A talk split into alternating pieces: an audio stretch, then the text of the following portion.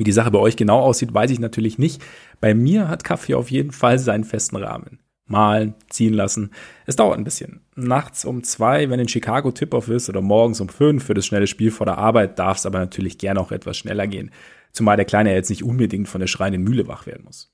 Kaffee braucht es trotzdem. Das wissen wahrscheinlich wenige so gut wie ihr und wir, die sich dummerweise keine Zeit oder mit Chicago, Boston oder San Francisco teilen.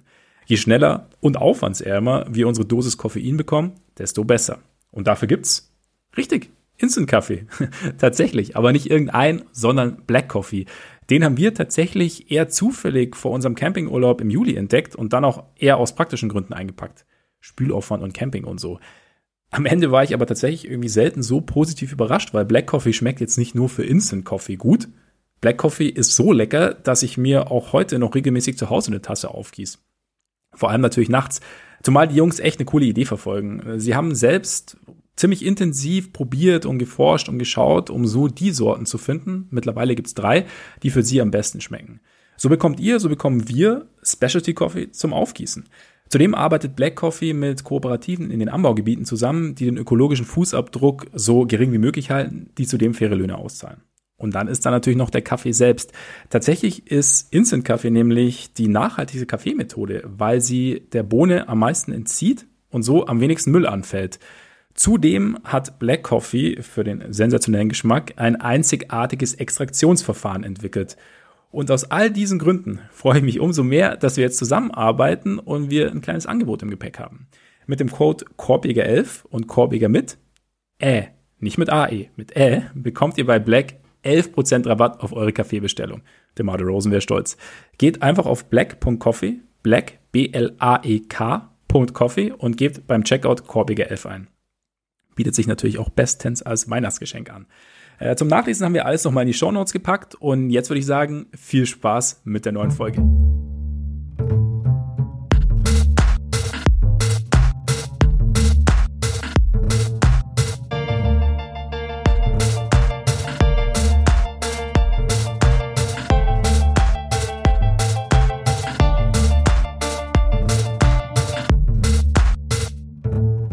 Freunde des gepflegten Korbballsports, herzlich willkommen zu einer neuen Ausgabe unseres Korbiger Podcasts. Schön, dass ihr dabei seid. Vor allem, einige von euch werden schon kennen, vor allem, weil ihr dann die liebliche Stimme des selten unkontrollierten Ole Freaks hört.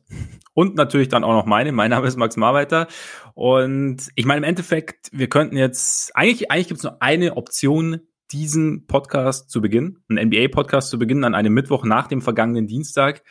Wir brauchen einen Shoutout, Ole, oder? Ich nehme es an. Gewürzsteffen? Ja, Gewürzmischung Steffen. Gewürzmischung Steffen, stimmt, stimmt. Wollen wir korrekt bleiben. Gewürzmischung Steffen, auch bekannt als Steph Curry, ist jetzt seit vergangener Nacht, seit dem Spiel gegen den Knicks, der beste Dreierschütze aller Zeiten. Überraschung.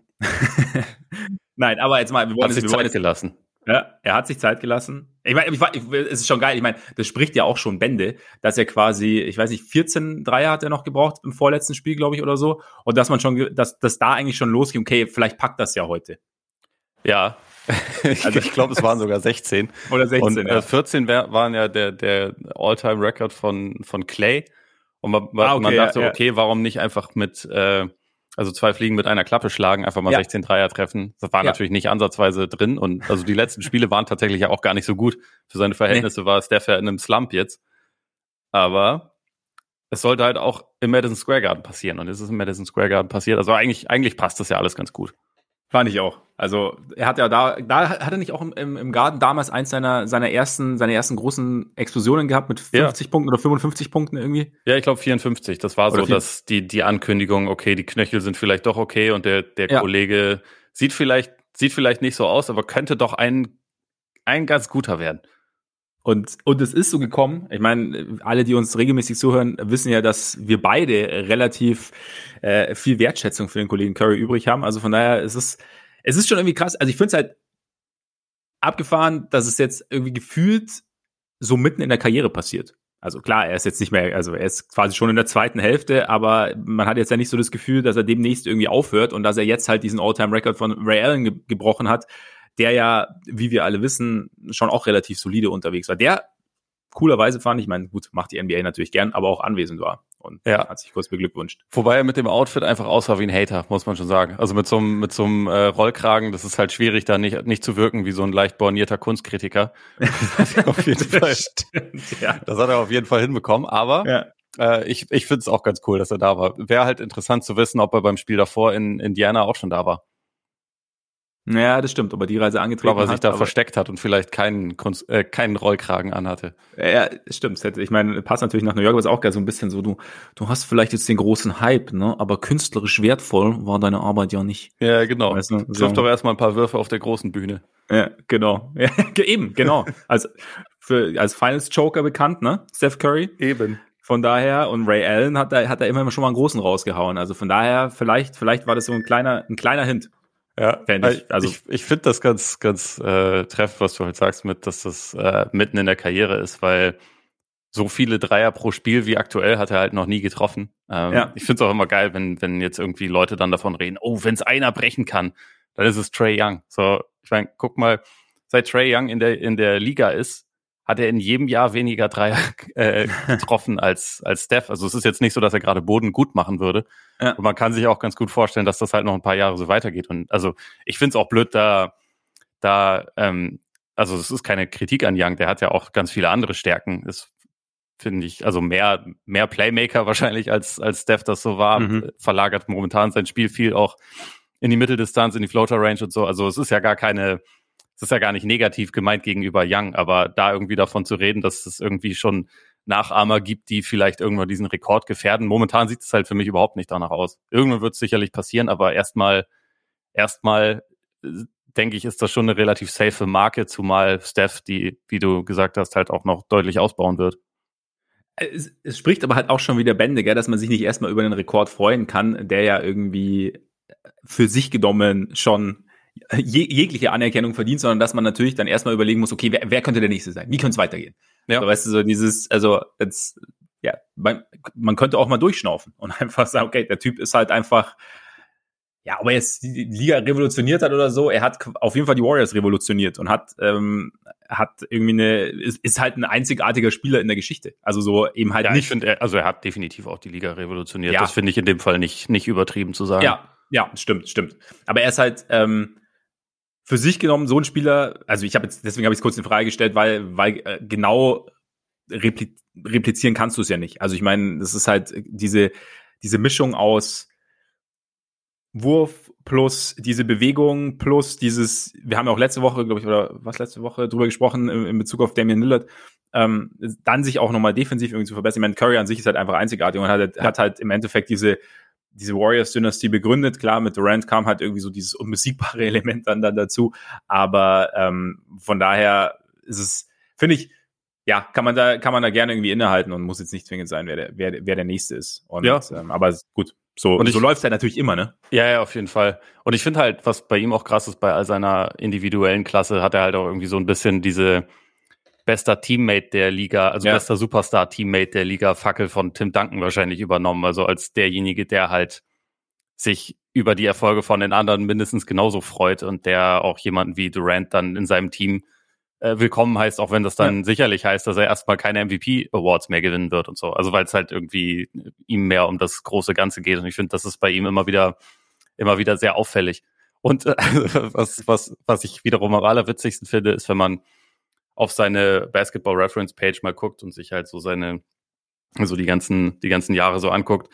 Die 1920er Saison, wo er nur fünf Spiele hatte, die können wir ausklammern, aber sonst hattest du das auf dem Schirm, dass er momentan Career Lows aus dem Feld und von der Dreierlinie trifft?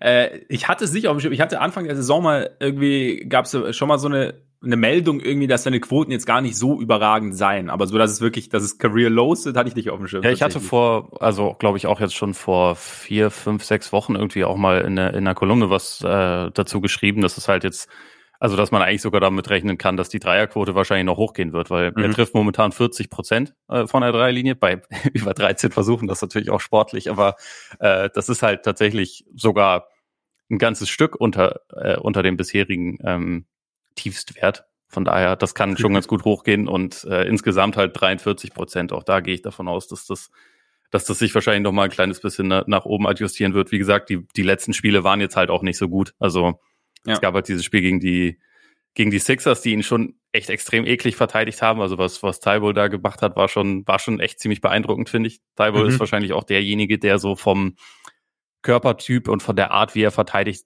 so das denkbar schwierigste Matchup für Steph ist. Für jeden wahrscheinlich, gefühlt, außer für, für jeden wahrscheinlich, ähm, außer für die ganz ja, ich Großen. Glaub, ich glaube, kräftigere Spieler sind halt schon, können für ihn schon ein Problem sein, aber ja. so dieses Leute dann auch noch jagen und von hinten dann nochmal äh, mhm. kommen, um sie, ja, um sie abzuräumen und so, das ist halt, das ist so eine Qualität, die auf jeden Fall Thibault hat und sonst nicht viele. Ja. Ähm, auch davor gegen Portland, ich meine, Steph hat das ja, glaube ich, auch selber gesagt, dass er so ein bisschen diesen diese Rekordjagd dann vielleicht ein kleines bisschen drüber gestellt hat und dadurch halt alles so ein bisschen versucht hat zu forcieren. Ich glaube, jetzt, wo das abgehakt ist, wird wahrscheinlich die Effizienz sogar wieder ein bisschen hochgehen. Und das, das Lustige ist ja, man hat ja trotzdem die Wahrnehmung, okay, der schießt gerade die, die Liga kaputt. Ja, ja. Halt, stimmt, weil, weil es halt einfach Steph ist. Ja, und er hat eigentlich, er hat eigentlich erst angefangen. Also es, es, es kann eigentlich, blöd gesagt, es kann eigentlich nur besser werden quasi. Aber ja gut, ich meine, wir wissen, wir wissen ja seinen Feind, wenn er unter Druck steht, wird es schwierig. Ja, aber ich würde, es ist halt auch gar diese Rekordjagd. Ne? Ich meine, im Endeffekt, der Rekord, also dass, dass er fällt, war klar. Also es war dann ja. irgendwie, man hat, man hat es dann irgendwie so, so, also in dem Moment, in dem es, habe ich ja schon gesagt, in dem es halbwegs in Reichweite war, hat man gedacht, oh, oh, oh, jetzt, jetzt, jetzt aber. Und dann, ja, ja. er hat ja jetzt irgendwie 500 Spiele weniger gebraucht als Ray ja. oder so, um diese Marke aufzustellen. Das ist schon irgendwie völlig absurd, wenn man drüber ja. nachdenkt. Ja, absolut, absolut. Auf jeden Fall. Äh, vielleicht noch ganz kurz da, ähm, ein kleiner Ausdruck von äh, zum zur Aussage von Stephen A. Smith. Äh, natürlich ähm, Hot Take, Hot Takes braucht die Welt und ähm, krasse Meinungen sowieso. Ähm, als er gemeint hat, wir müssen jetzt langsam nicht mehr über äh, Jordan oder LeBron reden, sondern Jordan oder Curry vielleicht ein bisschen, bisschen zu viel des Guten? Oder überhaupt, ich, überhaupt notwendig? Ist es überhaupt notwendig vielleicht, ist die Frage. Notwendig sicherlich nicht, aber also ich glaube, wenn man wie Stephen A. Smith für fünf, sechs Stunden am Tag redet, und das ist ja wirklich so, also der hat, glaube ich, ich weiß nicht, wie viele Stunden First Take ist, aber er hat ja dazu ja. noch eine Radiosendung und dazu noch äh, manchmal Countdown und ich weiß gar nicht, aber er ist ja bei jeder ESPN-Sendung dabei und da musst du halt wirklich sehr viel Airtime füllen und dann, ja. dann haust du halt, denke ich mal, so ein Hot Take raus.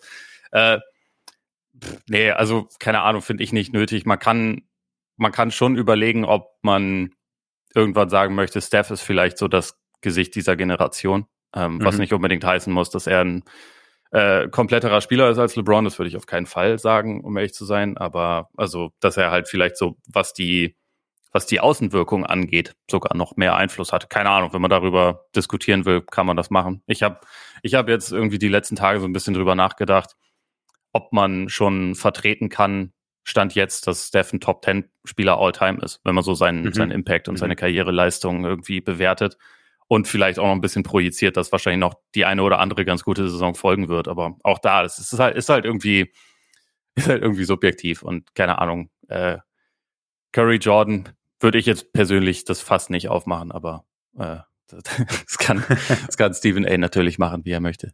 Auf jeden Fall. Er, darf, er darf sowieso. Ich meine, Redefreiheit und so. Und ich finde ja, ich finde ja seinen alten Partner, äh, Skip Bayless, noch lustiger. Also ich habe den bei Twitter geblockt, deswegen kriege ich die Sachen nicht immer mit. aber jetzt äh, habe ich äh, gesehen, weil, weil halt Kevin Durant da was retweetet hat. Neuerdings wird ja, also anscheinend ist Skip Bayless neuerdings, der war ja jahrzehntelang LeBron-Hater. Jetzt ja. merkt er, dass das langsam nicht mehr so zieht. Deswegen ist er jetzt Steph-Hater geworden, weil er halt irgendwie immer was braucht, was ein bisschen, bisschen gegen äh, alles andere halt geht. Und so, ne? Das ist halt äh, irgendwie auch eine Art von Performance-Art. und deswegen hat er jetzt auch ähm, quasi während dem Spiel dann äh, gesagt, so, ja, äh, toll, was da heute in New York passiert ist. Der beste Spieler der Liga hat in, in Brooklyn in der Overtime aufgedreht und Kevin Durant abgefeiert. Durant ja, retweetet ja. ihn dann und sagt, ich, ich mag dich wirklich nicht. Das finde ich ja überragend. Also Durant ja. wird auf seine alten Tage auch noch übrigens ein absoluter, absoluter Favorit von mir. Ja, also äh, bei den, den hatte ich tatsächlich auch gesehen, den Tweet, fand es auch sehr geil. Ähm, aber, aber wieso findest du denn, wird der. Ich finde, ich finde, seitdem er seine ähm, Antipathien einfach offen bei Twitter austrägt und das halt auch nicht ja. mehr irgendwie verdeckt macht, sondern einfach, einfach komplett drauf scheißt und einfach sagt, was er denkt, ja. äh, das finde ich irgendwie total sympathisch. Also auf jeden Fall. Das wirkt mir alles irgendwie auch ein bisschen ich weiß auch nicht, bisschen, bisschen äh, zufriedener, als wie man ihn so in den Warriors-Zeiten wahrgenommen hat. Von daher, das, das finde ich ganz angenehm. Ist ja häufiger so, dass Spieler dann irgendwie mit dem Alter auch ein bisschen, bisschen andere Perspektive entwickeln. Ich weiß auch, dass ich Kobe auch in seinen letzten Jahren viel viel angenehmer fand als, als in den Jahren davor, weil er halt irgendwann so diese Schwelle überschritten hat und einfach gesagt hat, was er denkt. War aber irgendwie auch, ja, gefühlt reflektiert, wobei das natürlich auch so Richtung ja. Ende der oder nach der Karriere dann irgendwie kam. Nee, aber Durant, klar, wirkt, es befreit ja auch, wenn man Dinge offen ansprechen kann. Ja, und nicht, und nicht denkt, äh, man darf nicht oder man sollte dabei nicht erwischt werden, wenn man es tut. Also von daher, ja, stimmt auf jeden Fall. Stimmt auf jeden Fall. Ich meine, vielleicht ähm, hat er auch noch ganz viele Burner und wir wissen es nur nicht, aber ich, ich, ich habe das Gefühl, mittlerweile vielleicht, ist vielleicht, egal. Vielleicht hat er, vielleicht ist er auch ähm, quasi, hat er mit sich selbst gesprochen. Wahrscheinlich. Also, ne?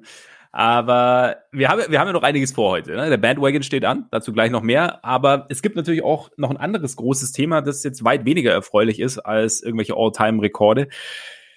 Covid greift wieder so ein bisschen um sich. Die, das Covid-Protokoll wird immer länger. Ähm, da jetzt ein kleiner Ausflug auf unsere Patreon-Seite, denn unter patreon.com slash Podcast und Korpiger mit.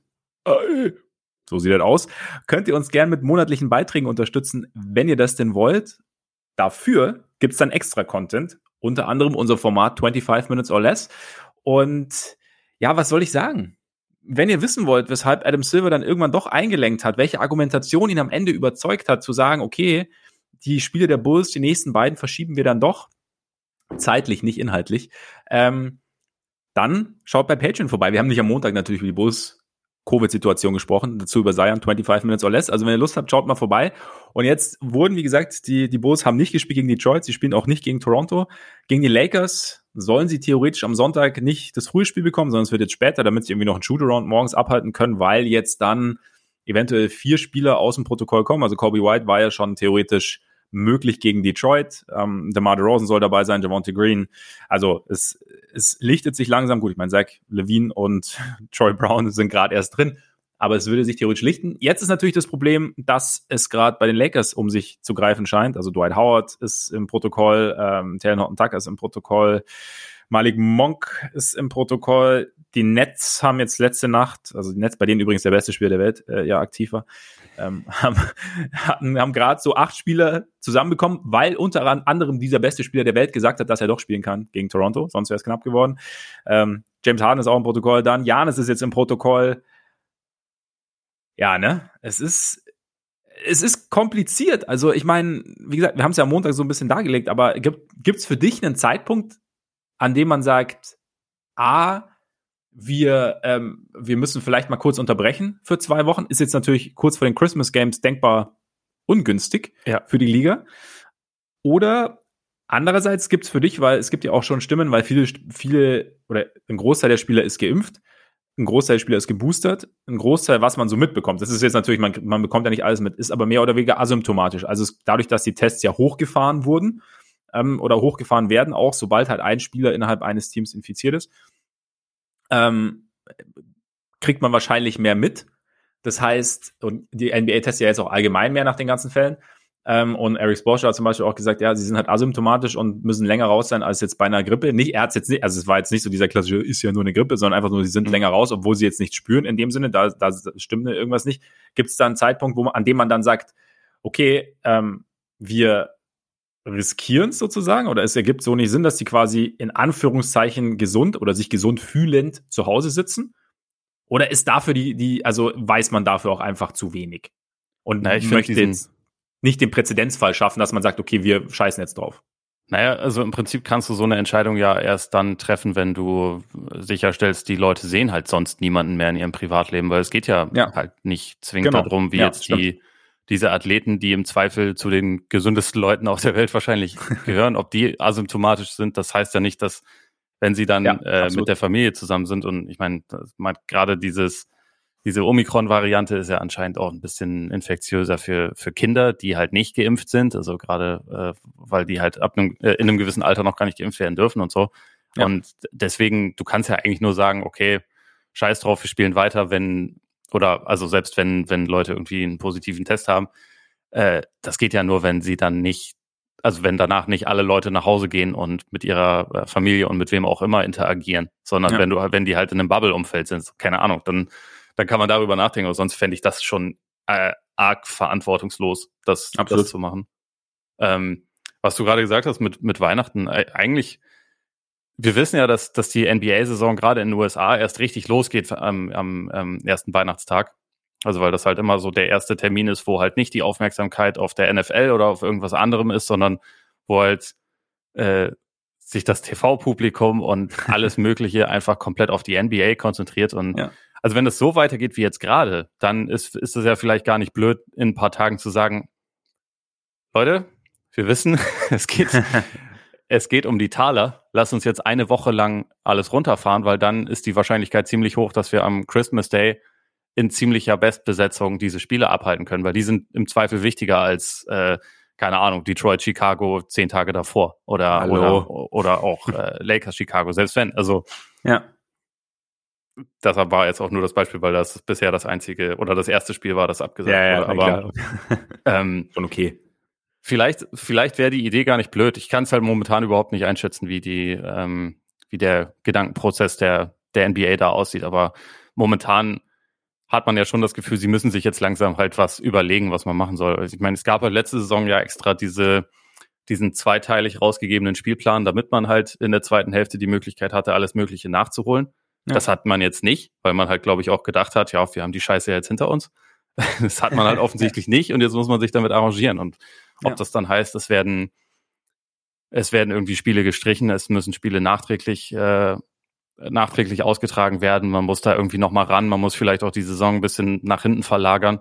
So blöd das ist. Man muss sich halt, glaube ich, mit dem Thema zumindest befassen. Und äh, ja, viel mehr weiß ich dazu auch nicht, weil ich bin, also ich, ich, ich kann da ja nicht reingucken. Ich weiß nicht, wie die, wie die Gespräche dazu aussehen. Aber so wie es ja. jetzt gerade ist, gehen, bewegen wir uns halt wieder in eine Richtung, wo, wo das eigentlich, ja, wo ganz viele Spiele halt komplett ihren Wert verlieren und man nicht so recht weiß, was das gerade, was das gerade alles bedeuten soll. Ich habe jetzt gerade mein mein Power Ranking fertig geschrieben und das ist mhm. relativ schwer, wenn also Teams irgendwie zu sortieren, wenn die Hälfte der Leute irgendwie nicht verfügbar ist und ja. äh, das wird sich ja nicht, das wird sich ja auf absehbare Zeit wahrscheinlich nicht ändern. Ja, eben. Also es ist halt auch so ein bisschen, ein bisschen blauäugig, sich zu denken, okay, es ist, ja, jetzt ist halt in Chicago oder in Charlotte oder so. Weißt du, uns bleibt halt da sozusagen. Ich meine, irgendwie ist es ja logisch so nah, wie du auch zusammen bist, dass es dann so ein bisschen um sich greift. Und ja, jetzt hast du es halt, jetzt hast du halt eben den Fall, dass du quasi, du hast deinen, du hast deinen, deinen aktuellen Finals MVP, du hast ähm, einen der, ja, besten Spieler der Liga mit James Harden, du hast die Lakers. Also, ja, ich bin auch gespannt, ab wann, ab wann man drüber nachdenkt. Ich meine, das Ding ist halt, glaube ich, was du gesagt hast, also ich, ich würde, ich kann den Gedankengang nachvollziehen. Das Ding ist halt im Endeffekt läuft ihnen halt die Zeit davon. Wenn du sagst, du bist zehn Tage im Covid-Protokoll, heute ist der 15., also genau in zehn Tagen wären quasi Christmas Games am 25. Das heißt, im Endeffekt sollte, will man diese Entscheidung treffen, wäre es natürlich gut, wenn sie, wenn sie, wenn man sie schnell treffe. Auch im Sinne, auch im Sinne des, ja, Stoppens der Verbreitung, weil im Endeffekt, ja, es ist ja, es ist schon irgendwie, keine Ahnung, ist, man, man, man schmunzelt einerseits so ein bisschen, aber andererseits ist es natürlich auch irgendwie jetzt bitter natürlich, dass, dass es einfach, dass es einfach so geht. Und ähm, von daher, ja, vielleicht, vielleicht wäre es der, wäre es der richtige Move, so ein bisschen, also ein, ein, ein kleiner Schnitt statt irgendwie einem richtig gebrochenen Arm sozusagen, weil ja, natürlich willst du jetzt nicht irgendwie eine Woche lang pausieren und, und x Spiele absagen oder verschieben müssen und da dann überlegen, okay, wie machen wir das jetzt? Haben wir irgendwie, haben jetzt gerade keinen Puffer eingeplant, wie, wie, wie kriegen wir das hin? Aber es ist vielleicht das kleinere Übel am Ende. Und ja, wie du sagst, also da jetzt irgendwie weiter zu spielen und da jetzt eigenmächtig irgendwie ähm, das Protokoll irgendwie zu verkürzen oder was auch immer, da bin ich, also ja, es ist, ist glaube ich, sehr, sehr schwierig. Also ja, einfach, weil da, weil da mehr dranhängt als eben nur dieses, okay, wir müssen irgendwie unsere Saison durchbringen, sondern da sind halt auch noch, da,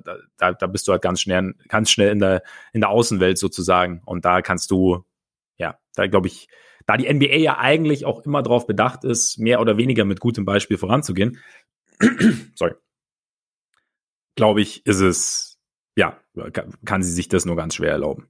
Ja, und gleichzeitig also das, das Problem mit so einem, mit so einem Shutdown, selbst wenn das jetzt irgendwie nur fünf, fünf, sechs Tage oder so wären, das wäre ja ein proaktiver Schritt. Und proaktiv mag irgendwie in der aktuellen Situation leider irgendwie niemand sein. Also ich habe immer das Gefühl, alle wissen eigentlich, gut, wahrscheinlich wäre es sinnvoller, aber äh, äh, nee. Aber das ist genau. Die anderen machen ja auch noch weiter. So, wir wollen jetzt auch weitermachen, weil ja. das, das Geld muss ja irgendwie reinströmen und irgendwie ist die ganze Kacke ja auch kompliziert.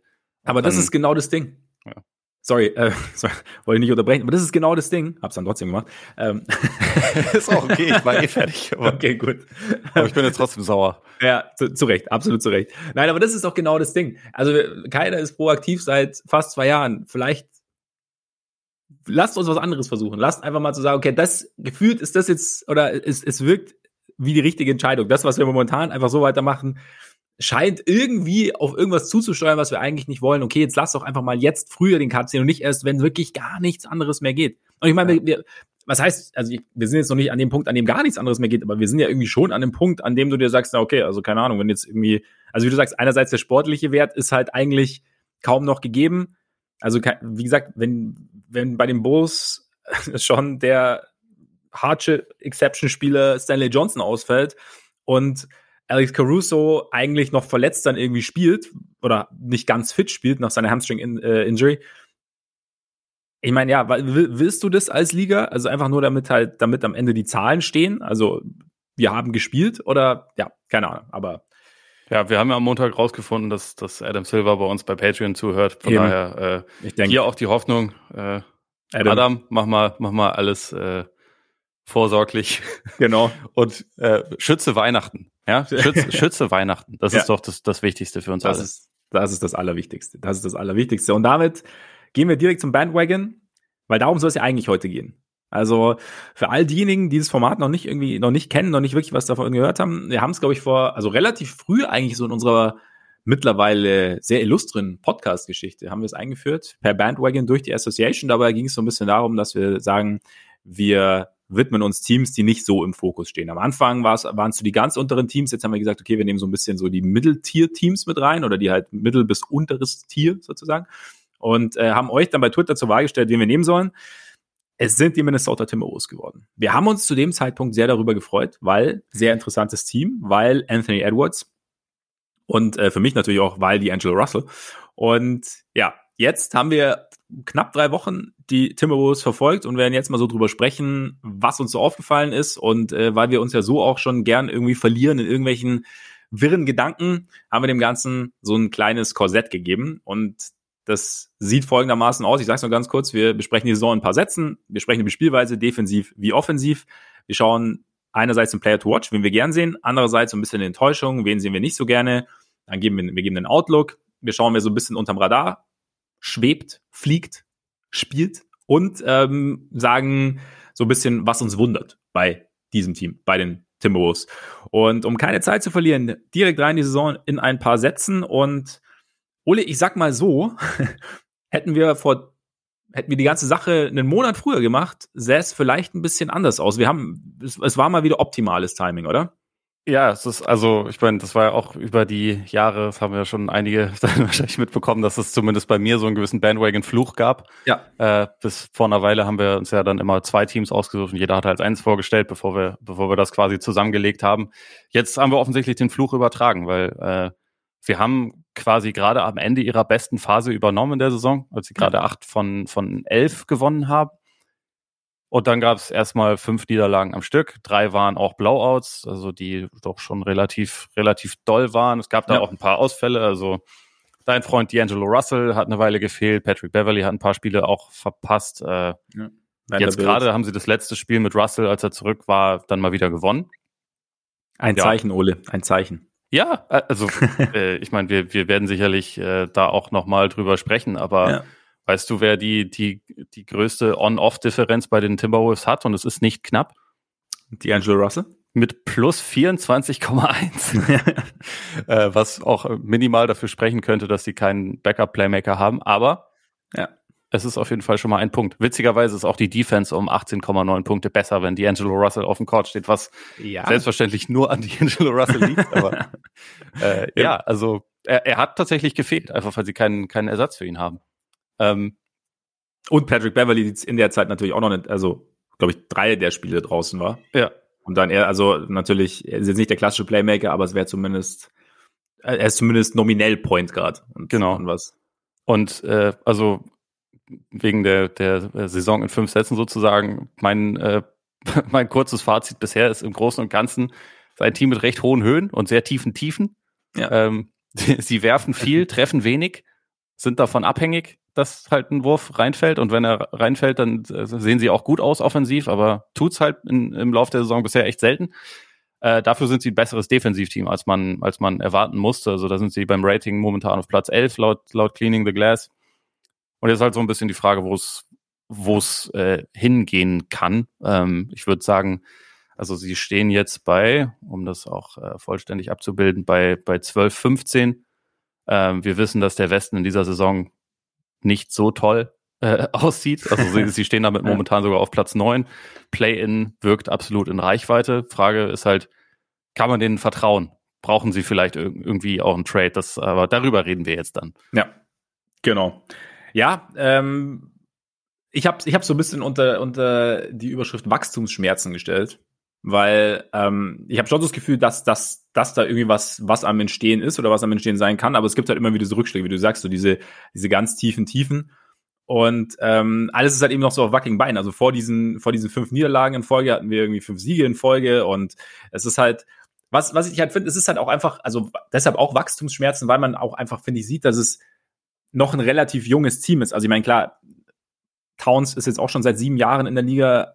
Russ ist jetzt auch nicht mehr ganz frisch, aber so insgesamt, also viele Rotationsspieler oder einige Rotationsspieler sind, also, oder sagen wir so, es fehlt die Erfahrung auch, was Winning Basketball angeht. Und mal, da habe ich manchmal so das Gefühl, es ist halt noch ein bisschen sehr ähm, die, diese Kopf-Wand-Problematik. Also, dass es einfach manchmal so ein bisschen, oder dass manchmal einfach so ein bisschen kopflos ist. Und dann hast du halt teilweise wieder ähm, ja, smarte Plays irgendwie, die, da, wo du siehst, okay, da, da, da kann, da kann irgendwie so ein bisschen daraus kann auch noch was werden. Also wir stehen vielleicht erst, wir haben uns vielleicht erst den ersten, zweiten Schritt getan und da ist, da ist jetzt so mit dieser neuen Ausrichtung, mit dem neuen Coach, der seit letztem Jahr da ist, ähm, mit jetzt Russell, der jetzt fit ist, mit Edwards, mit Towns und dann noch allem, was wer außenrum bleibt, wer außenrum sich, sich festspielt, ist da, ist da durchaus noch was möglich. Also so habe ich so ein bisschen, so hatte ich so ein bisschen den Eindruck. Ich meine, ja, wie gesagt, diese Phase jetzt war halt einfach so ein bisschen blöd, weil halt auch so ein bisschen dann durch diese ganzen Verletzungen hatte ich auch den Eindruck, so ein bisschen, ah, die, ähm, die Identität verloren gegangen ist, sowohl offensiv als auch defensiv.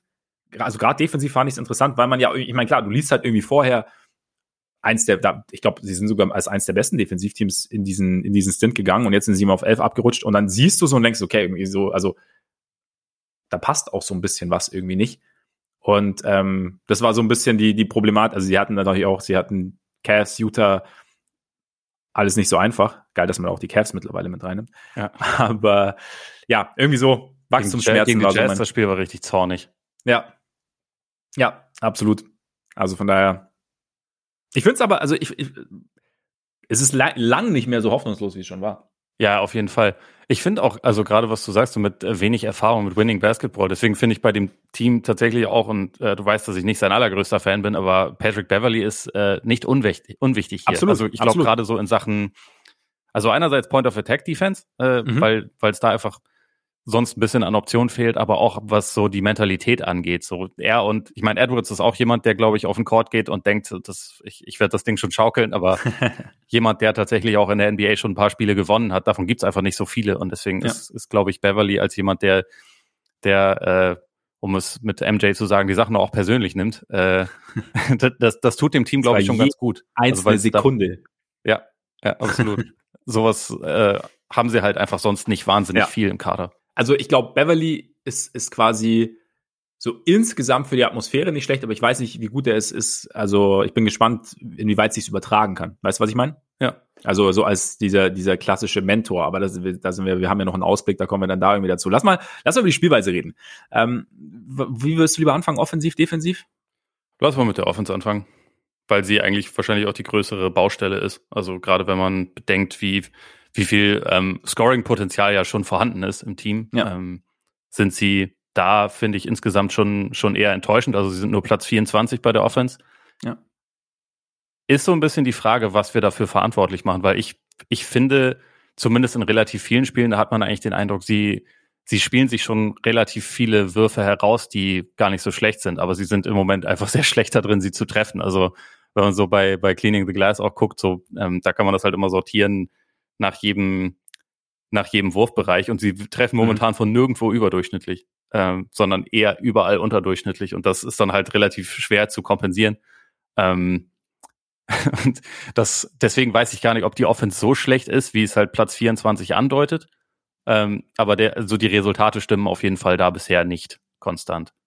Ja, sie treffen irgendwie 33,5 Prozent ihre Dreier, 42,5 Prozent aus dem Feld insgesamt, also sind damit in beiden Kategorien relativ am Ende irgendwie der Liga angesiedelt. Und ja, also ich meine, es ist halt auch, ich meine, selbst wenn du die Theorie anschaust, es gibt halt jetzt nicht wahnsinnig viele gute Sh Shooter im Team. Also Towns haben wir ja schon bei unseren All-Shooting-Teams bei, beim Patreon Mailback gesagt, ist auf seiner Position einer der besten Shooter der Liga und auch generell gehört dazu den besseren.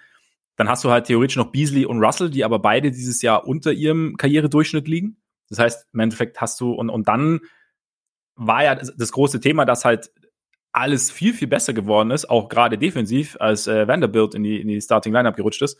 Nur ist der halt natürlich überhaupt kein Shooter quasi. Und ja. ähm, Vanderbilt ist Captain Dunker Spot und Offensive Rebound.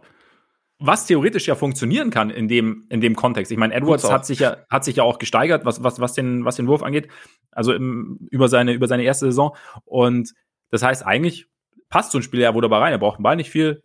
Sagst, du sagst es, Dunker Spot ich hatte manchmal so das Gefühl, wenn ich geguckt habe, die, also klar, es ist viel, viel Pick and Roll, viel Handoffs, ähm, das ist teilweise etwas, ich meine, du hast ja im Prinzip drei Spieler, die sich theoretisch jederzeit ihren Wurf kreieren können, beziehungsweise jederzeit einen Wurf ähm, loswerden können. Und dass da halt einfach noch, dass dann, dass die Offense dann manchmal so ein bisschen zum Erliegen kommt. Ich weiß nicht, oder hattest du den Eindruck auch, oder ist es, oder, oder, oder habe ich da irgendwie zu schnell Rückschlüsse aus einzelnen Szenen gezogen? Nee, ich finde, ich finde, das stimmt schon. Also man hat relativ viel, relativ viele Spot-Up-Plays. Die nutzen auch, wenn man sich das so von den Zahlen her anguckt, gar nicht so viele Pick-and-Roll-Plays. Also äh, häufig okay. entsteht daraus jetzt nicht unbedingt was, äh, was, mhm. was sie dann machen. Also mir wird auch zu viel rumgestanden in der Offensive und äh, zu viel zugesehen. Und ich frage mich auch dann, also ich meine, häufig ist ja das Setup auch, dass man halt quasi Five Out spielt oder halt, äh, also entweder Towns wird mal im, im Post isoliert und soll von da was, äh, was initiieren oder, oder Vanderbilt steht halt äh, Richtung Dunker-Spot, aber sonst hast du relativ viel Five Out. Das finde ich an sich bei dem Personal jetzt auch nicht verkehrt. Aber was halt mein Eindruck oft war, war, dass so ein bisschen ähm, eine ordnende Hand fehlt. Also weil man einfach keinen, ja. keinen äh, ja. natürlichen Playmaker im Team hat. So Russell kann schon passen, ähm, macht es aber häufig halt eher so, wenn er halt muss oder ähm, wenn es, wenn's, äh, also es ist nicht unbedingt seine erste Option, sage ich mal. Und bei bei Towns, bei bei dem habe ich immer das Gefühl, er ist ein williger Passer, aber er ist ein sehr ungenauer Passer. Also äh, häufig spielt er dann irgendwie mal einen relativ ambitionierten Pass, der abgefangen wird oder er steht oder, auf den Fancy Pass auf jeden Fall. Genau und und das ist aber halt relativ häufig ungenau und und Edwards ist halt jemand, der äh, grundsätzlich erst lernt, das Spiel zu lesen. Und das sind halt so deine drei Hauptfaktoren in der Offensive. Und ich, ich glaube, irgendjemand, der so ein bisschen mehr, bisschen mehr eine Linie da reinbringt, das würde halt nicht unbedingt schaden. Und in dem, genau den Gedanken hatte ich auch. Und deshalb finde ich es irgendwie so krass, dass diese Ricky Rubio-Sache nicht funktioniert hat. Ja, äh, ja, Ricky Rubio ist auch äh, tatsächlich einer der Spieler, die ich mir notiert habe, als ich äh, noch äh, auf, also mir den Punkt aufgeschrieben hat, braucht es einen Trade, weil, weil das ja. halt irgendwie so jemand ist, auf den man da relativ leicht kommt. Ja, Aber ja, Rubio hatte letztes, letztes Jahr kein gutes Jahr bei den Wolves. Ja, und, ja, eben. Und ich meine, der ist ja so der Klassiker. Wenn wir irgendwie über junge Teams sprechen, denen es noch ein bisschen an, an Struktur fehlt, ja, dann einer wie Rubio. Und ich meine, in Cleveland funktioniert's.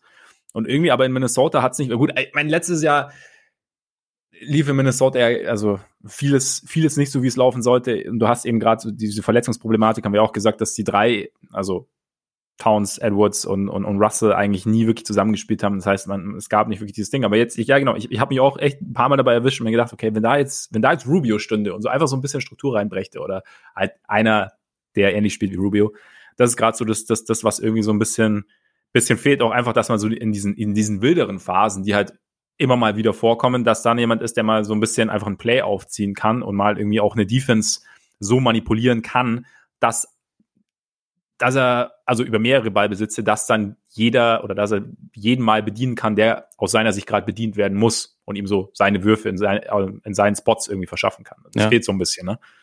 Ja, es, also auch die, die ähm, einzelnen Stärken der Offensivspieler, also ich finde vor allem bei, bei Towns und Edwards werden halt auch dadurch nicht unbedingt immer zur besten Geltung gebracht. Also Edwards bräuchte ja idealerweise halt so viel Platz wie möglich äh, für seine Drives, wenn halt Leute äh, ihre Würfe aber nicht treffen und so jemand wie, wie Vanderbilt dann halt eher im Weg steht vielleicht, ja. wird es für ihn ein bisschen schwieriger.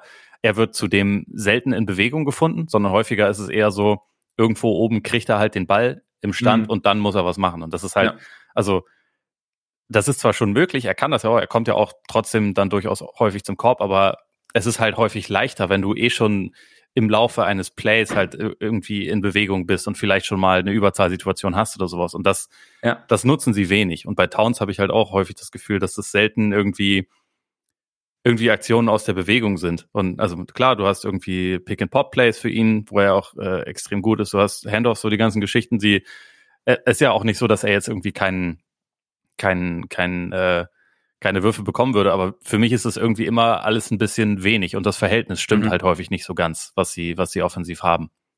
Ja, das ist so der Klassiker irgendwie seit Jahren, so also, dass man denkt, okay, warum Towns nicht mehr? Also Towns kommt bei mir später tatsächlich eine kurze äh, Spoiler, was mich wundert, also aus mehreren Perspektiven. Ja. Aber ja, aber ja, aber stimmt. Also, das, das hm? können wir auch jetzt einfach kurz, kurz abhandeln. Ja, stimmt. Können wir, genau. Also bei, also bei Towns, es wundert mich auf zwei, also auf, aus zwei Perspektiven. Einerseits, wie du es gerade schon angesprochen hast, ähm, dass er halt einfach, dass er nicht so diese Menge oder diese Masse an Würfen bekommt, die man eigentlich von so einem vielseitigen und guten Offensivspieler erwarten kann und sollte. Und gleichzeitig ist dann aber auch wieder, ich meine, keine Ahnung, also wer ist Carl Anthony Towns? Ja, das habe ich auch aufgeschrieben.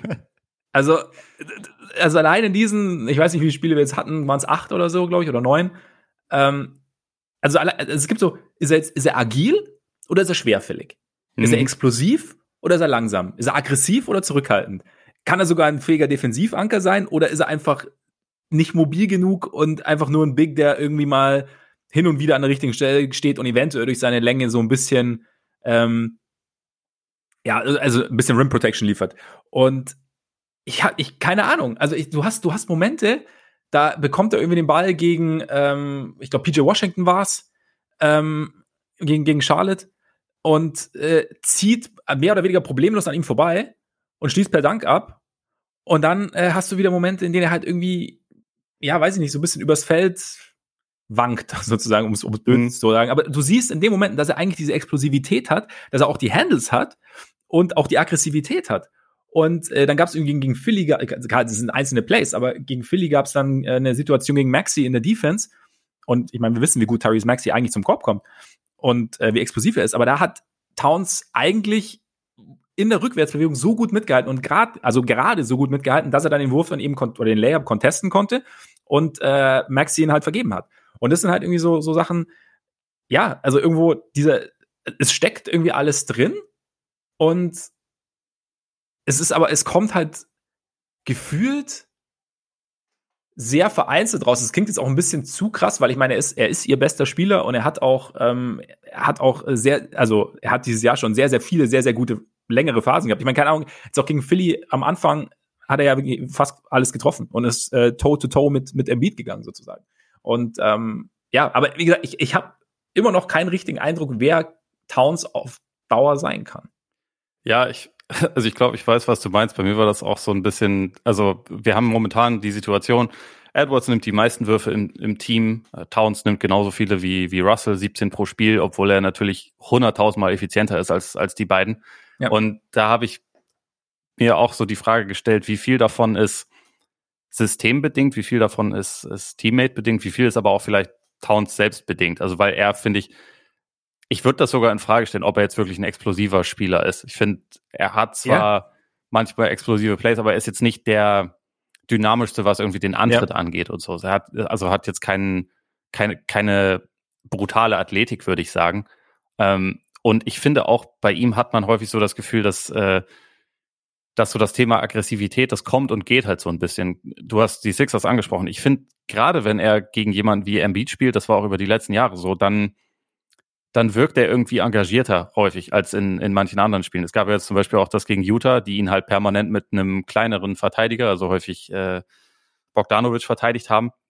wo dann Beverly mhm. danach noch irgendwie gelabert hat von wegen Gobert von wegen DPOI, der verteidigt ihn nicht. Aber es hat ja vollkommen funktioniert. Also Towns war einfach kein Faktor und es war also ja. irgendwie, er hat nicht verstanden, dass er in dem Matchup ja eigentlich dominieren muss. Und es ist häufig so, dass du, wenn du irgendwie einen kleineren Verteidiger hast, der ihn körperlich ein bisschen beackert, dass er halt es einfach nicht schafft, sich da, dagegen dann wirklich zu behaupten und so zu dominieren, wie er sollte und halt die Jazz dann vielleicht dazu zu zwingen, dass man sagt, okay, Gobert, du musst es jetzt individuell lösen. Weil was die Jazz gemacht haben, war natürlich vollkommen sinnvoll. Äh, ja. Towns könnte Gobert ja vom Ring wegziehen mit seinem Wurf.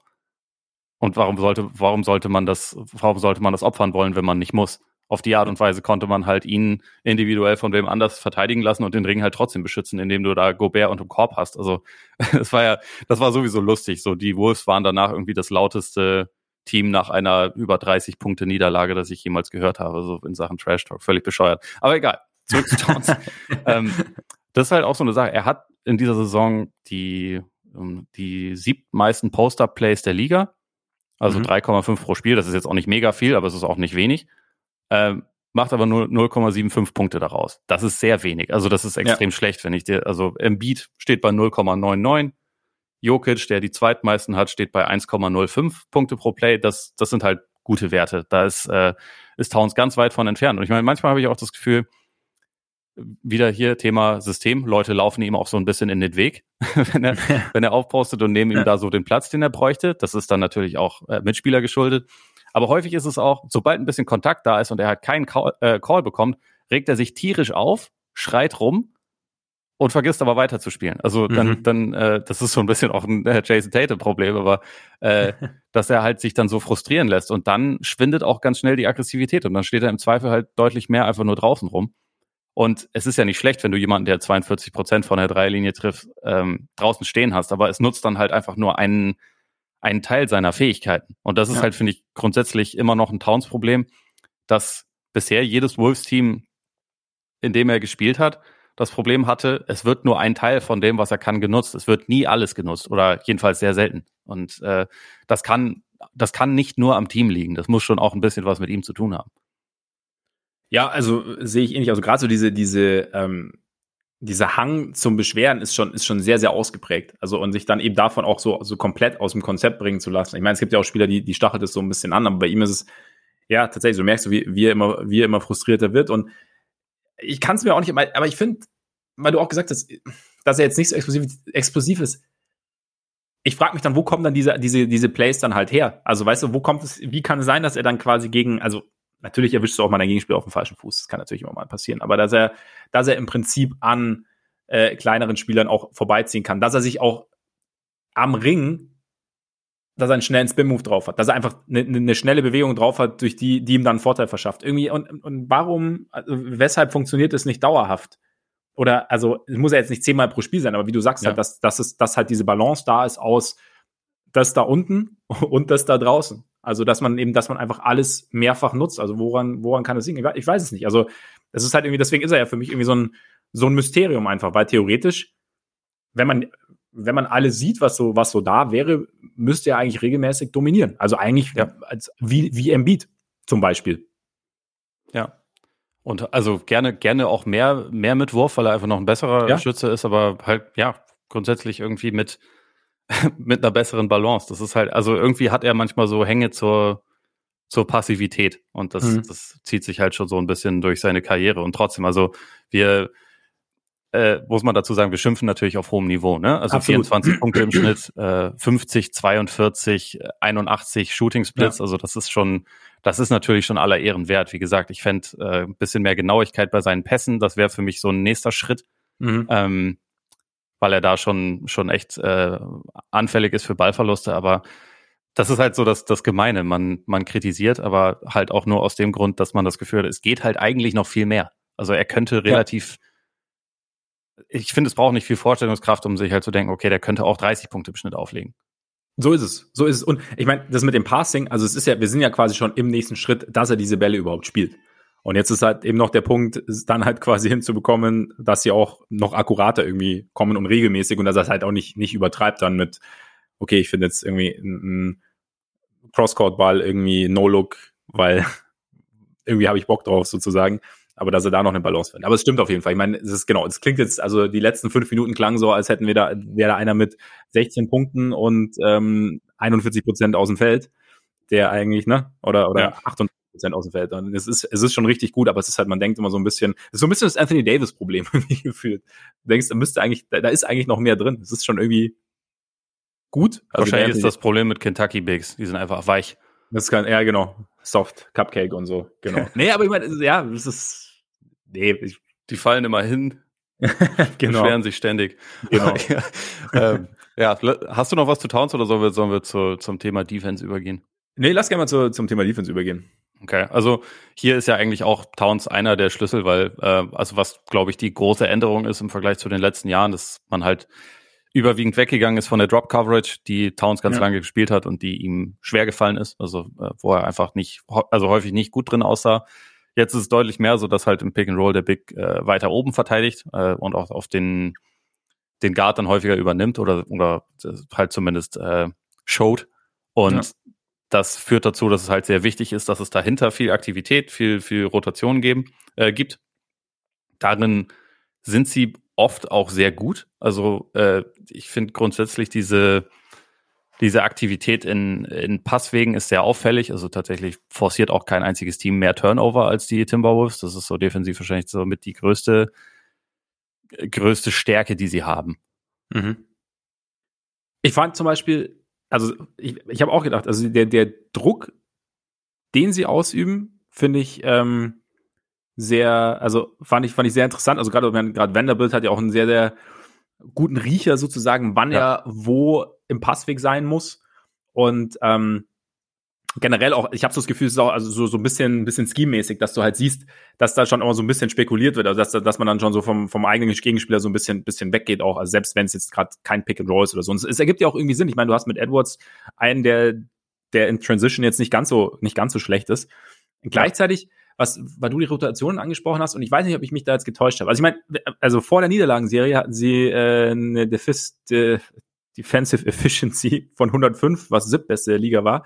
Ähm, und jetzt, während dieser Niederlagenserie, haben sie zum Beispiel von den Hawks 25 Dreier kassiert. Franchise-Rekord der Hawks. Sie haben insgesamt diese Saison schon ähm, dreimal mindestens 21 Dreier kassiert, einmal noch von den Clippers und von den Hornets.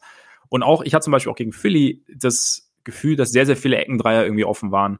Ähm, gegen Utah ähnlich. Und ich hatte immer so ein bisschen das Gefühl, wenn, also dadurch, dass es so Rotations- oder dass die Rotation so eine große Rolle spielt, ich hatte so das Gefühl, wenn der, wenn die erste Druckphase nicht zum Erfolg kommt, dass sie dann schon so ein bisschen Probleme haben mit der richtigen Rotation und dass das dann, ich meine, es ist natürlich auch extrem schwierig, ja. bisschen davon, aber dass dann halt relativ schnell offene Würfe abfallen für den Gegner und dass dann vielleicht auch manchmal so die Kommunikation irgendwie so ein bisschen fehlt oder auch die Hilfe so ein bisschen fehlt. Mhm.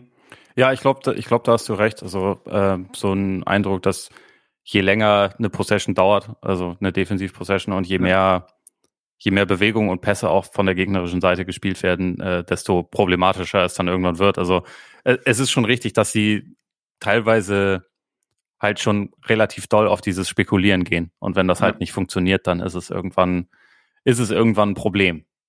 Ja, also so, so den Eindruck hatte ich auch. Ich meine, wie gesagt, es ist ja auch verständlich, weil wenn du halt so intensiv rotieren musst, ist es halt irgendwann, du, du, es ist ja auch viel, viel Reaktion dabei und irgendwie, es ist halt, du verlierst halt immer gefühlt halt noch einen Bruchteil einer Sekunde, noch einen Bruchteil einer Sekunde und irgendwann bist du halt dann vielleicht auch automatisch so weit hinter dem Play, dass es, ähm, dass ein offener Wurf abfällt. Aber wie gesagt, ich habe manchmal so das Gefühl, es, es, fehlt dann auch so ein bisschen die, die, die passende, passende ähm, Kommunikation. Ein anderes Thema, Länge.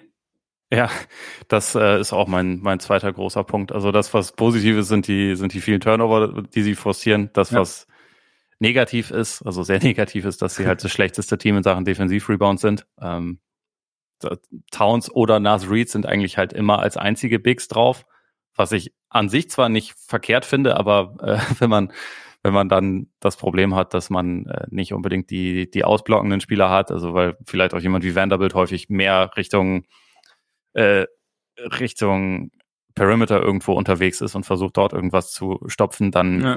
dann fehlt halt häufig die Aktivität am, am eigenen Korb. Also zum Beispiel gegen die, gegen die Cavs hatte man schon das Gefühl, die konnten unterm Korb die ganze Zeit machen, was sie wollten. Also weil ja. die Cavs sind natürlich auch ein sehr großes Extrembeispiel, Team. ja, genau, ja. Aber die Wolves sind auch ein sehr kleines Team und Towns ja. ist jetzt nicht so die, die ähm, Ein-Mann-Rebound-Maschine, wie man sie, äh, wie es sie sonst äh, in, in einigen Teams ergibt. Also er ist da okay, aber nicht toll. Ja, ich meine, die Cavs war, ist, glaube ich, in dem Kontext so das, das denkbar ungünstigste Matchup, einfach weil du, ja. weil du Allen hast, weil du Mobley hast, weil du Markanen hast. Und du, man hat es ja auch gesehen. Ich meine, die waren irgendwie relativ schnell 4 zu 20 zurück. Ähm, und da ist es irgendwie natürlich kompliziert. Ich habe jetzt gelesen, äh, dass sie angeblich an, an, auch an Miles Turner interessiert sein könnten. Wäre natürlich, könnte, könnte helfen. Ja, die Wolves werden ja grundsätzlich immer mit allen Spielern in Verbindung gebracht, ja. die es gibt. Ich finde ja, äh, ich finde ja auch die Idee, wenn er jetzt nicht gerade verletzt wäre, aber Jeremy Grant wäre jetzt auch nicht völlig bescheuert für das Team. Also weil absolut auch wenn äh, Vanderbilt für mich auf jeden Fall eine Entdeckung dieser Saison ist, sie sind halt auf dem Flügel einfach unglaublich dünn und nicht besonders gut besetzt. Ja. Ähm, Torian Prince ist wahrscheinlich der durchschnittlichste Starter, den es gibt. ähm, und, und Vanderbilt hat seine Stärken, aber halt auch seine Schwächen. Und dann äh, bei allem, was du dahinter hast, es, es gibt halt einfach wenig wirklich richtig verlässliche Spieler. Mhm. Und äh, ja, so jemand würde dann natürlich total helfen. Ja, definitiv. Also die, die, die Rotation so, so ein bisschen auf, äh, ausbauen sozusagen. Aber hast du, hast du sonst noch irgendwas zur, zur Defense, was, was jetzt irgendwie besonders ins Auge gestochen ist? Oder Nee, also insgesamt ist mein, ist mein Eindruck da immer noch einigermaßen positiv, auch wenn es jetzt in letzter Zeit sehr gelitten hat. Aber es mhm. ist schon so, sie erlauben relativ viele Dreier und äh, ich finde, das zieht sich eh so ein bisschen durch die Wolves-Saison. Sie verlieren halt dieses Duell ganz oft, weil sie, sie nehmen ja auch sehr viele Dreier, aber sie treffen ja. sie halt nicht. Äh, das ist auch, um das vielleicht nochmal kurz anschaulich äh, auszudrücken. Towns trifft 42 Prozent von der Dreierlinie und kein anderer, der viele Würfe nimmt, trifft besser als äh, 35,5 Prozent. Das ist Nas Reed, also der 2,5 nimmt. Alle anderen sind drunter. Das Ganz ist halt kurz, schon, das ist schon heftig. Auf jeden Fall, auf jeden Fall. Ganz kurz, Nas Reed finde ich sowieso, finde ich sowieso geil, weil das ist für mich äh, quasi der, der, der Kobe White, der ehemalige Kobe White, der Bigman, weil dem ist auch kein Wurf zu kompliziert. Das stimmt, das stimmt. Und also, er, er, er, ist so steif. Das ist unglaublich. Ja. Die Bewegungen sind, äh, sind echt richtig, richtig komisch. Aber ich würde sogar, egal wo er den Ball bekommt, jetzt, jetzt im Post gegen Embiid oder ähm, am Elbow gegen die versammelte Defense oder an der Dreierlinie, er drückt halt einfach ab. Oder ja. geht halt, geht halt zum Ring. Also es ist, ist schon, ist, fand ich, fand ich geil. Ja. Nee, aber sonst, sonst äh, mehr habe ich eigentlich auch, glaube ich, nicht zur Defense. So allgemein ist halt das Problem der Wolves, dass sie dieses Duell von der Dreierlinie in, in fast jedem Spiel oder zumindest sehr, sehr häufig verlieren. Ja, da könnten wir theoretisch mal zu einem ähm, Vielleicht, eigentlich wäre es Player to Watch, aber vielleicht, weil es gerade passt, äh, so Enttäuschung. Also eigentlich, oder wen, wen sehen wir nicht so gerne?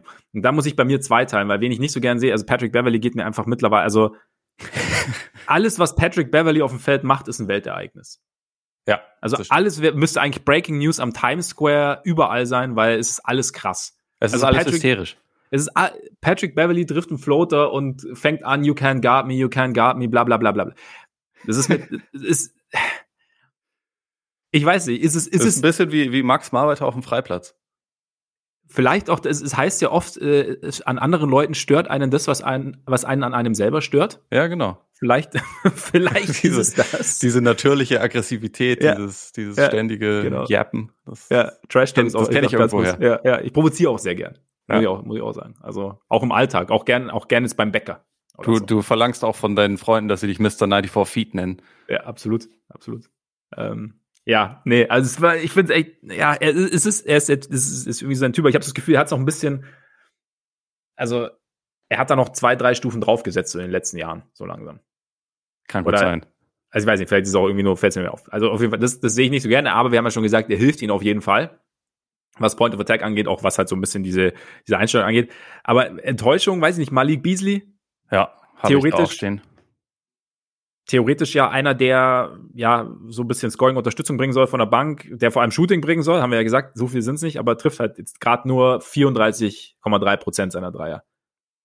Ja, und ich, ich finde es halt auch krass, dass er sonst halt gar nichts beiträgt, weil ja. ich fand Malik Beasley eine Zeit lang bei den, bei den Nuggets vor allem schon eigentlich einen ganz, ganz interessanten Spieler auch in Sachen Two-Way-Potenzial, weil er halt schon eine gewisse, gewisse Athletik auch hatte und er hatte da auch ein paar echt echt relativ effiziente Saisons, wo er halt auch nicht ausschließlich Dreier genommen hat. Und das ist aber halt vorbei. Also aktuell 73 Prozent seiner Würfe sind gerade Dreier. Mhm. Er hat also nur noch, acht, äh, nur noch 11 äh, Prozent seiner Abschlüsse sind am Ring. Das ist halt extrem wenig. So wenig war es auch noch nie in seiner Karriere. Ja. Also irgendwie dieses Thema Athletik, Explosivität, was man mal dachte, das ist irgendwie, ist irgendwie sozusagen weg. Und ähm, momentan habe ich halt echt das Gefühl, dass, äh, dass er halt, wenn der Dreier nicht fällt, trägt er so gut wie gar nichts bei. Und äh, also die, die On-Off-Zahlen reflektieren das auch so ein bisschen. Da ist natürlich auch Streuung drin, weil er ja nicht alleine auf dem Court steht, aber äh, also mein Eindruck bestätigt. Lars Reed steht zum Beispiel offensiv gefühlt allein auf dem Court. Das stimmt. Für ihn zumindest. Ja. ja. Also äh, so die Wolves sind auch um 13 Punkte schlechter in den Minuten, die BC mhm. auf dem Court okay. steht im ja. Vergleich zu sonst. Und also wie gesagt, das ist, sie haben grundsätzlich kein, kein tiefes Team und eine schlechte Bank, aber er sollte daran ja eigentlich auch was ändern und das, das tut er halt nicht. Ja, er sollte halt eigentlich so dieser Bench-Scorer sein, den du auch mal mit den Startern bringen kannst, der halt ja, wie du sagst, einerseits das Feld breit machen kann, aber auch mal selber irgendwie zum Ring ziehen kann. Und es stimmt schon, wenn er, also er wirft halt weiter. Also du hast das Gefühl, es ist halt so, ja, so dieses klassische momentan One-Trick-Pony. Der, also wenn der Dreier nicht fällt, aber er, er sollte halt irgendwann fallen, weil er macht sonst gerade nicht viel anderes. Und ähm, es gibt auch, ich meine, es kann auch funktionieren, es gibt ja Phasen auch, in denen es funktioniert hat. Also in denen, ja. wenn, wenn der Dreier fällt, dann, dann ist es gut. Und ich würde deswegen, ich würde das auch nicht abhaken. Es ist halt momentan einfach, es läuft halt momentan einfach nicht. Kann man es vielleicht irgendwie eher so ja so sagen. Ja, und also ich meine, es gibt ja Leute, die halt sonst äh, das schaffen, auf andere Art und Weise das Spiel zu beeinflussen. Also sei es durch, sei es durch äh, mehr Druck in der Defense, sei es durch, ja. durch ich versuche dann mal irgendwie ein paar Offensiv-Rebounds zu holen, weil das ist ja etwas, was die Wolves durchaus gerne äh, auch haben. Also dass, dass Leute halt das, das offensive Brett auch mit attackieren. Oder halt mal zum Korb gehen und so. Und das, das fehlt mir halt so ein bisschen, dass halt so diese, diese ähm, Alternativen in seinem Spiel dann aufkommen, weil dass er weiter ja. wirft, finde ich okay. Ich meine, das ist ja auch mit seiner Rolle, aber absolut, ja, ja, klar. Er ja. muss halt irgendwie trotzdem, also auch wenn der Wurf nicht fällt, aber von mir aus auch wenn er fällt, idealerweise auch sonst noch irgendwas zum Spiel beitragen, was was seinem Team halt hilft. Und momentan ja. momentan fehlt mir das einfach. Gerade wenn du so wenig Creation abseits deiner drei Besten halt hast. Ja. Also dann wäre es gut. Nee, auf jeden Fall. Damit äh, Player to watch und ich, ich spekuliere mal, wir haben nicht, den, wir haben nicht denselben. Hast du D'Angelo Russell? Ich habe D'Angelo Russell. okay, dann haben wir nicht denselben. Weil, aber weißt du warum? Weil mir einfach jetzt in diesem Spiel wieder aufgefallen, wir hatten, keine Ahnung, letztes Jahr haben wir ja so ein bisschen dieses Warrior, die Warriors-Geschichte, das war jetzt nicht so richtig geil und dann waren wir, äh, und dann war er halt relativ viel verletzt. Aber ich habe jetzt einfach wieder gemerkt, warum ich, warum ich den Basketballer D'Angelo Russell einfach irgendwie geil finde. Also keine Ahnung, aber der hat irgendwie, er hat halt irgendwie so sein eigenes, eigenes Tempo also er schlängelt sich halt irgendwie so übers Feld und es passiert gefühlt passiert irgendwie alles in so einem Fluss und in so seiner eigenen Geschwindigkeit. Und es ist halt so ein bisschen so, also er deckt für mich halt so diesen Part äh, Basketball als Kunstform irgendwie ab. Und das ist dann, ich habe ihn ja letztens mit Hank Moody verglichen. Und ähm, ich weiß nicht, man, man liest vielleicht einen Hank Moody auch lieber als jetzt, und no offense an dieser Stelle, als einen Dan Brown oder so, keine Ahnung. Aber es ist halt einfach, es ist halt einfach speziell und es, und jetzt war ja immer so das Ding, trägt es jetzt wirklich zu Winning Basketball bei? Und gefühlt, du hast ja die On-Off-Zahlen schon genannt, also es wird immer mehr und es ist halt, obwohl er Career Lows in Sachen Shooting auflegt, ähm, aber er ist halt mit seiner Art, mit seiner Anwesenheit irgendwie, finde ich, öffnet er das Spiel irgendwie für alle so ein bisschen. Also zum Beispiel äh, Driving Lanes für, für Edwards oder also er zieht halt Aufmerksamkeit auf sich. Er ist wenn es drauf ankommt. Also seine Clutch-Stats sind, sind extrem gut. Jetzt auch gegen Portland wieder. Als sie kurz vor Schluss sieben Punkte hinten waren, hat er auch kurz drauf dann irgendwie zwei Dreier getroffen. Er, ähm, ja, also er ist jetzt nicht dieser klassische Playmaker, aber er weiß schon, wie er andere in Szene zu setzen hat und in der Defense tatsächlich. Er, sitzt, er wird nie ein guter Individualverteidiger, aber so gerade so für die Art und Weise, wie sie teilweise verteidigen, also halt auch eher, also teilweise Zone, aber halt eben auch so durch diese, durch diese Rotation. Also er weiß schon auch, wo er sein muss. Also ich meine, er hat ja diesen Stil gegen im Pick and Roll, glaube ich, gegen was gegen Embiid, bin mir gerade nicht ganz sicher. Aber ähm, also diese Instinkte hat er schon. Er hat halt jetzt, er ist halt jetzt nicht derjenige, der jetzt halt in den äh, in den ganz tief in den Stance geht und dann halt äh, und dann Druck ausübt. Aber ähm, ja, irgendwie, ne? Irgendwie, okay. ich finde, er ist irgendwie geiler Spieler. Und ich finde halt, also wie gesagt, er, er ist halt so ein bisschen, er, er, er trägt eben schon dazu bei, dass es läuft. Und er ist jetzt nicht so derjenige, der, ich habe ja auch so gesagt, der so irgendwie so nebenher läuft und sein eigenes Ding macht. Hatte ich jetzt so den Eindruck, nicht so, wenn man, also teilweise natürlich, aber er ist. Ähm, okay, also ich sehe ihn nicht, nicht so positiv, äh, auch wenn ich.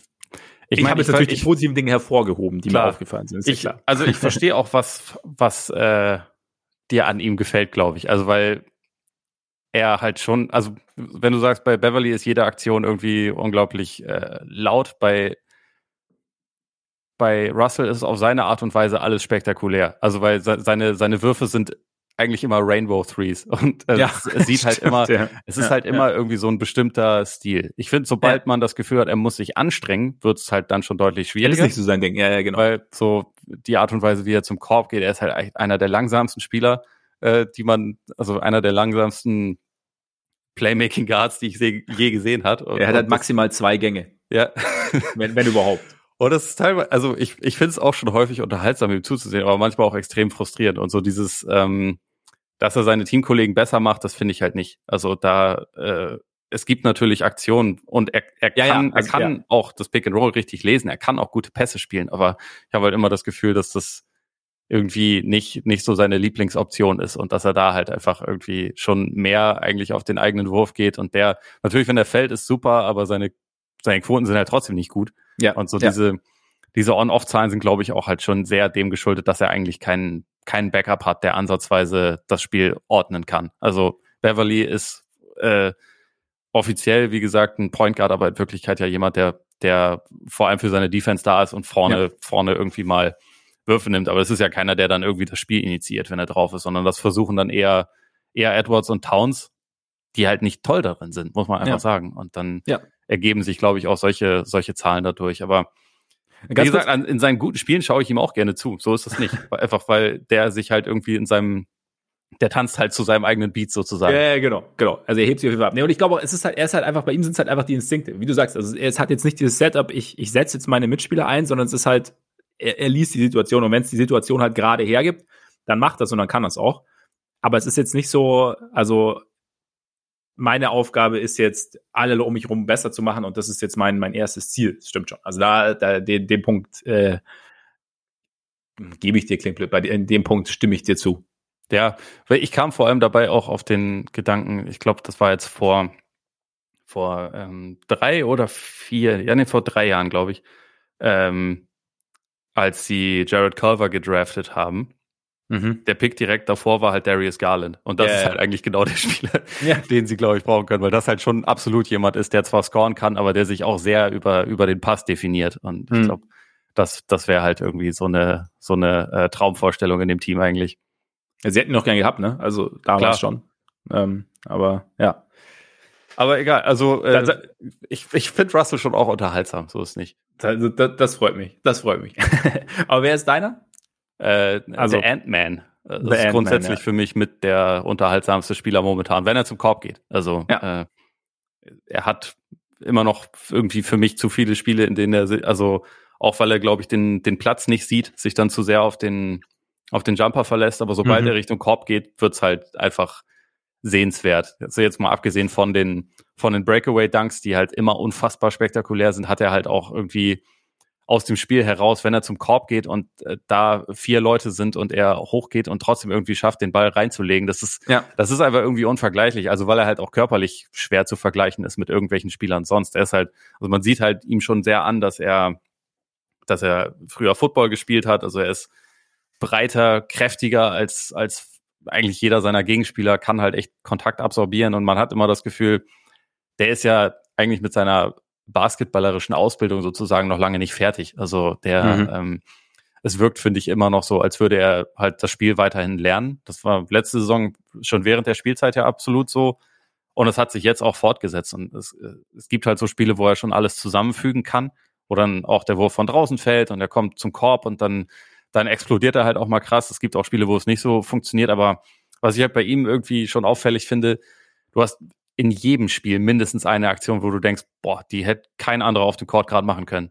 Ja. Also sei es ein explosiver Drive, sei es halt so ein Dank, sei es auch manchmal eine, äh, manchmal eine Aktion in der Defense, auch wenn die noch nicht so häufig sind, aber äh, es ist halt, finde ich, total spezieller Spieler, einfach weil er sich, weil er sich körperlich auch so krass abhebt von allen anderen. Ja, du hast so diese Phase gegen die Pacers, der, glaube ich, zwei Steals hatte, ein Dreier und, und ein alley oder sowas. Ja. Also in der, also direkt, also gesammelt, gebündelt. Ja, und da, also auf jeden Fall, also ich, er war auch sehr, bei mir sehr, sehr nah dran an Russell. er hat halt, er hat halt auch so einen krassen Swagger, was irgendwie ja. noch dazu ganz, ganz ja. cool ist. Also seine, seine Interviews nach den Spielen sind immer unterhaltsam. Ja. Und, und ich mag, dass er viel. Also ich glaube auch, dass langfristig er eigentlich genau die Art von Typ ist, der neben Towns gut funktioniert, weil er halt irgendwie so mhm. von der, von der Mentalität her, glaube ich, mehr mehr Nummer eins sein mag, als, als Towns das sein mag. Und vielleicht mhm. ergänzt sich das auf Dauer ganz gut. Dafür muss er halt spielerisch noch deutlich zulegen, weil momentan ist Towns natürlich deutlich der beste Spieler des Teams, aber ja. äh, Edwards hat irgendwie so eine, ja, weil so klingt so bescheuert, aber so einen gewissen, gewissen It-Faktor, den man wahrscheinlich als, als Franchise-Player ganz gut gebrauchen kann. Ja, und ich meine, wie du sagst, also er ist in seiner basketballischen Entwicklung jetzt nicht, nicht so mega weit und aber trotzdem sieht man es halt immer wieder aufblitzen. Und das ist ja, glaube ich, auch gerade in so einer Phase entscheidend. Also, dass einerseits halt irgendwie so ein, so ein Prozess irgendwie nachzuvollziehen ist und andererseits man genau eben sieht, gewisse Dinge lernt er und es ist hier, hier, beziehungsweise hier funktioniert's mal und wenn es dann öfter funktioniert, dann umso besser. Klar, es ja. ist nicht gesagt, dass es dann, dass die Entwicklung dann genauso weitergehen wird, dass dann immer mehr dieser, dieser Dinge passieren aber es gibt zumindest, zumindest Anzeichen und dann, dann sieht es ja schon ganz gut aus. Also, und ich meine, gerade so wie du sagst, dass halt er zum Beispiel und Towns mehr Ballhandling übernehmen, wenn, wenn Russell sitzt oder wenn Russell fehlt. Das ist jetzt zwar, also gerade jetzt im Fall von Edwards ist das, sieht man schon, dass, er, dass es vielleicht für ihn noch ein bisschen zu früh ist, aber trotzdem haben wir auch schon oft gesagt, das ist ja, die Erfahrung nimmt er ja trotzdem mit. Ja. Und, und er soll, er soll das ruhig lernen. Also ja, genau. Auf Dauer. Genau es wäre cool, wenn er irgendwie auch häufiger mehr einfach als, als Play-Finisher sozusagen in, in Szene gesetzt werden kann, aber so, dass er den, den Teil auch lernt, also wie man selbst äh, Pick and Rolls läuft und solche Sachen, das, das wird ihm auf Dauer schon gut tun, auch wenn man da schon das Gefühl hat, dass es mit, mit äh, Wachstumsschwierigkeiten teilweise verbunden ist. Ja.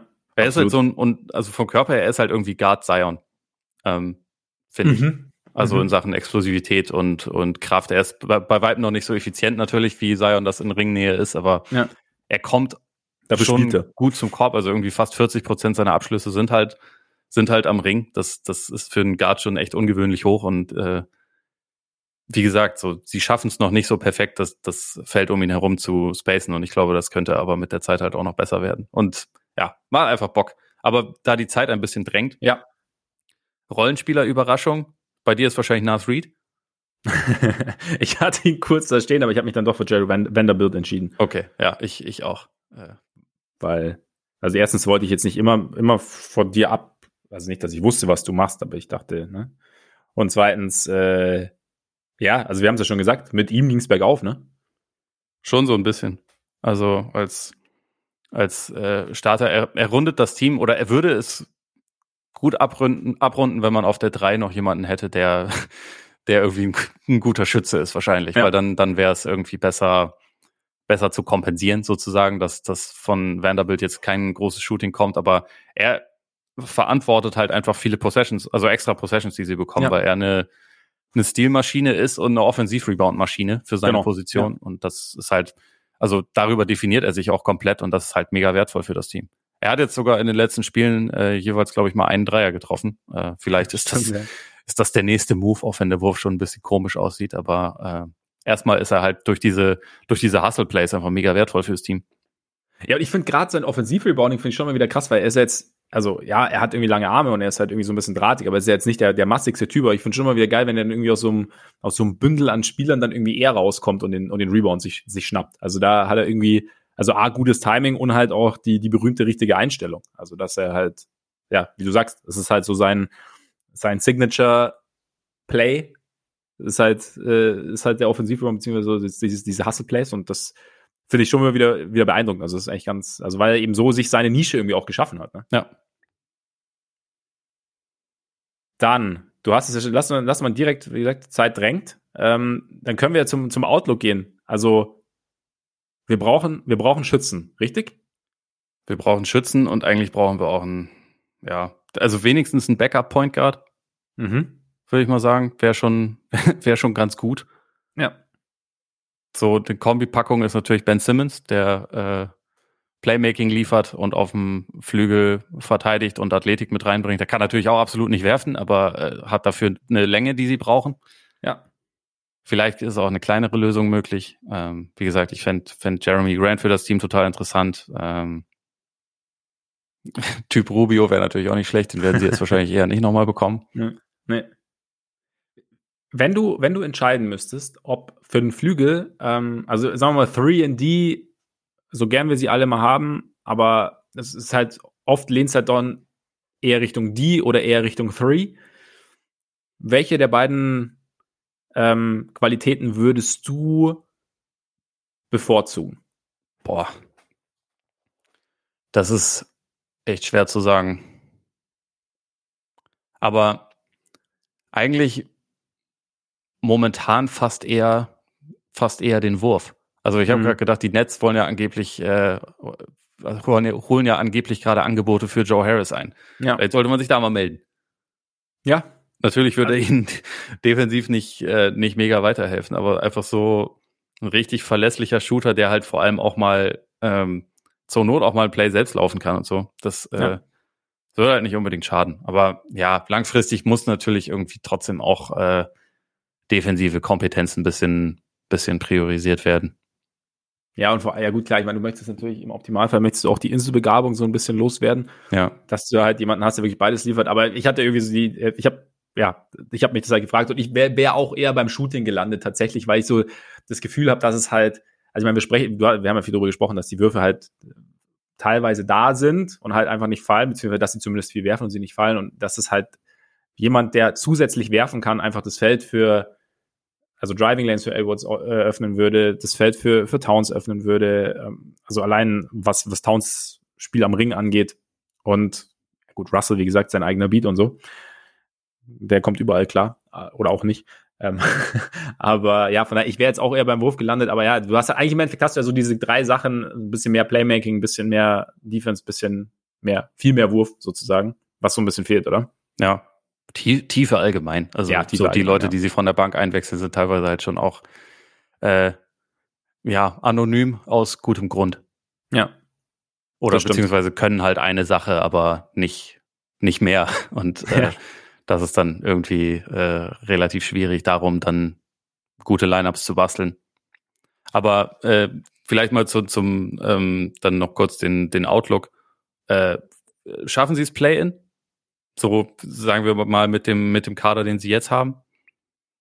Könnte ich mir vorstellen. Einfach, also weil, glaube ich, die drei besten schon sehr, sehr viel, sehr, sehr viel mitbringen und weil auch diese Serie jetzt, also es war, es war halt auch einfach ein un, also es sind ein paar Umstände zusammengekommen, die einfach ungünstig waren, also in Form von Verletzungen und, und von Pausen. Also du hast halt irgendwie, sie hatten jetzt nie so das ganze Ding und, und, und gleichzeitig haben sie gegen Teams gespielt, die ihnen, die ihnen halt wehtun konnten. Also die Cavs mit ihrer Länge, die Jazz mit einer, mit einer smarten Defense und halt allgemein auch die Jazz, weil die Jazz halt einfach richtig gut sind. Momentan. Die verprügeln gerade alles, was ihnen ja. vor die Flinte kommt.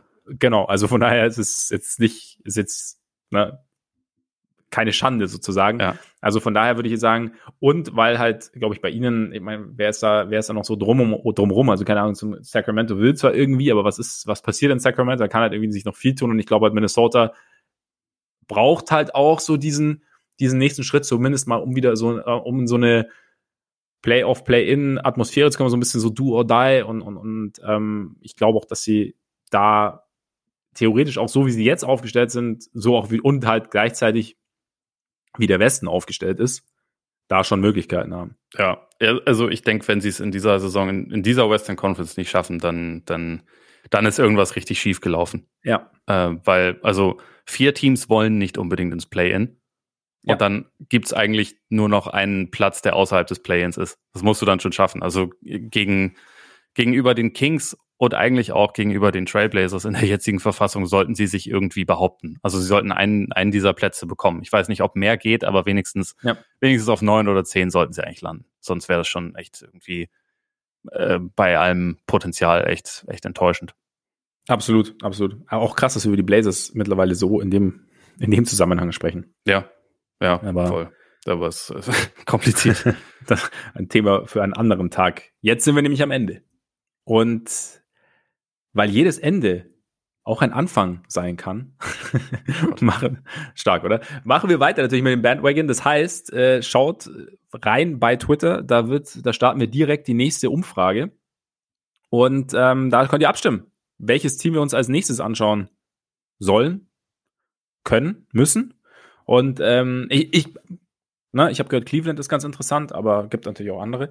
Von daher schaut, schaut gern da mal vorbei. Und ähm, jetzt bleibt mir natürlich nur, oder bleibt uns natürlich nur, uns bei euch zu bedanken. Vielen Dank für die Aufmerksamkeit. Schön, dass ihr dabei wart. Und solltet ihr es noch nicht getan haben, beziehungsweise solltet ihr zum ersten Mal dabei sein und äh, Lust haben, mehr zu hören, könnt ihr uns natürlich gerne abonnieren. Das geht äh, bei Apple Podcasts, wo ihr uns auch sehr gerne Rezensionen hinterlassen könnt. Das geht bei Spotify, das geht bei Amazon Music, bei dieser, bei Google Podcasts. Und ihr könnt uns gerne folgen. Bei Twitter eben und bei Instagram. Schreibt uns da auch gern an. Und wenn ihr Lust habt, schaut auch mal bei Patreon vorbei. Und sonst war es das eigentlich, oder? Das war's. Perfekt. Dann genießt euren Tag, euren Abend, euren Morgen und bis bald hoffentlich. Reingehauen. Reingehauen.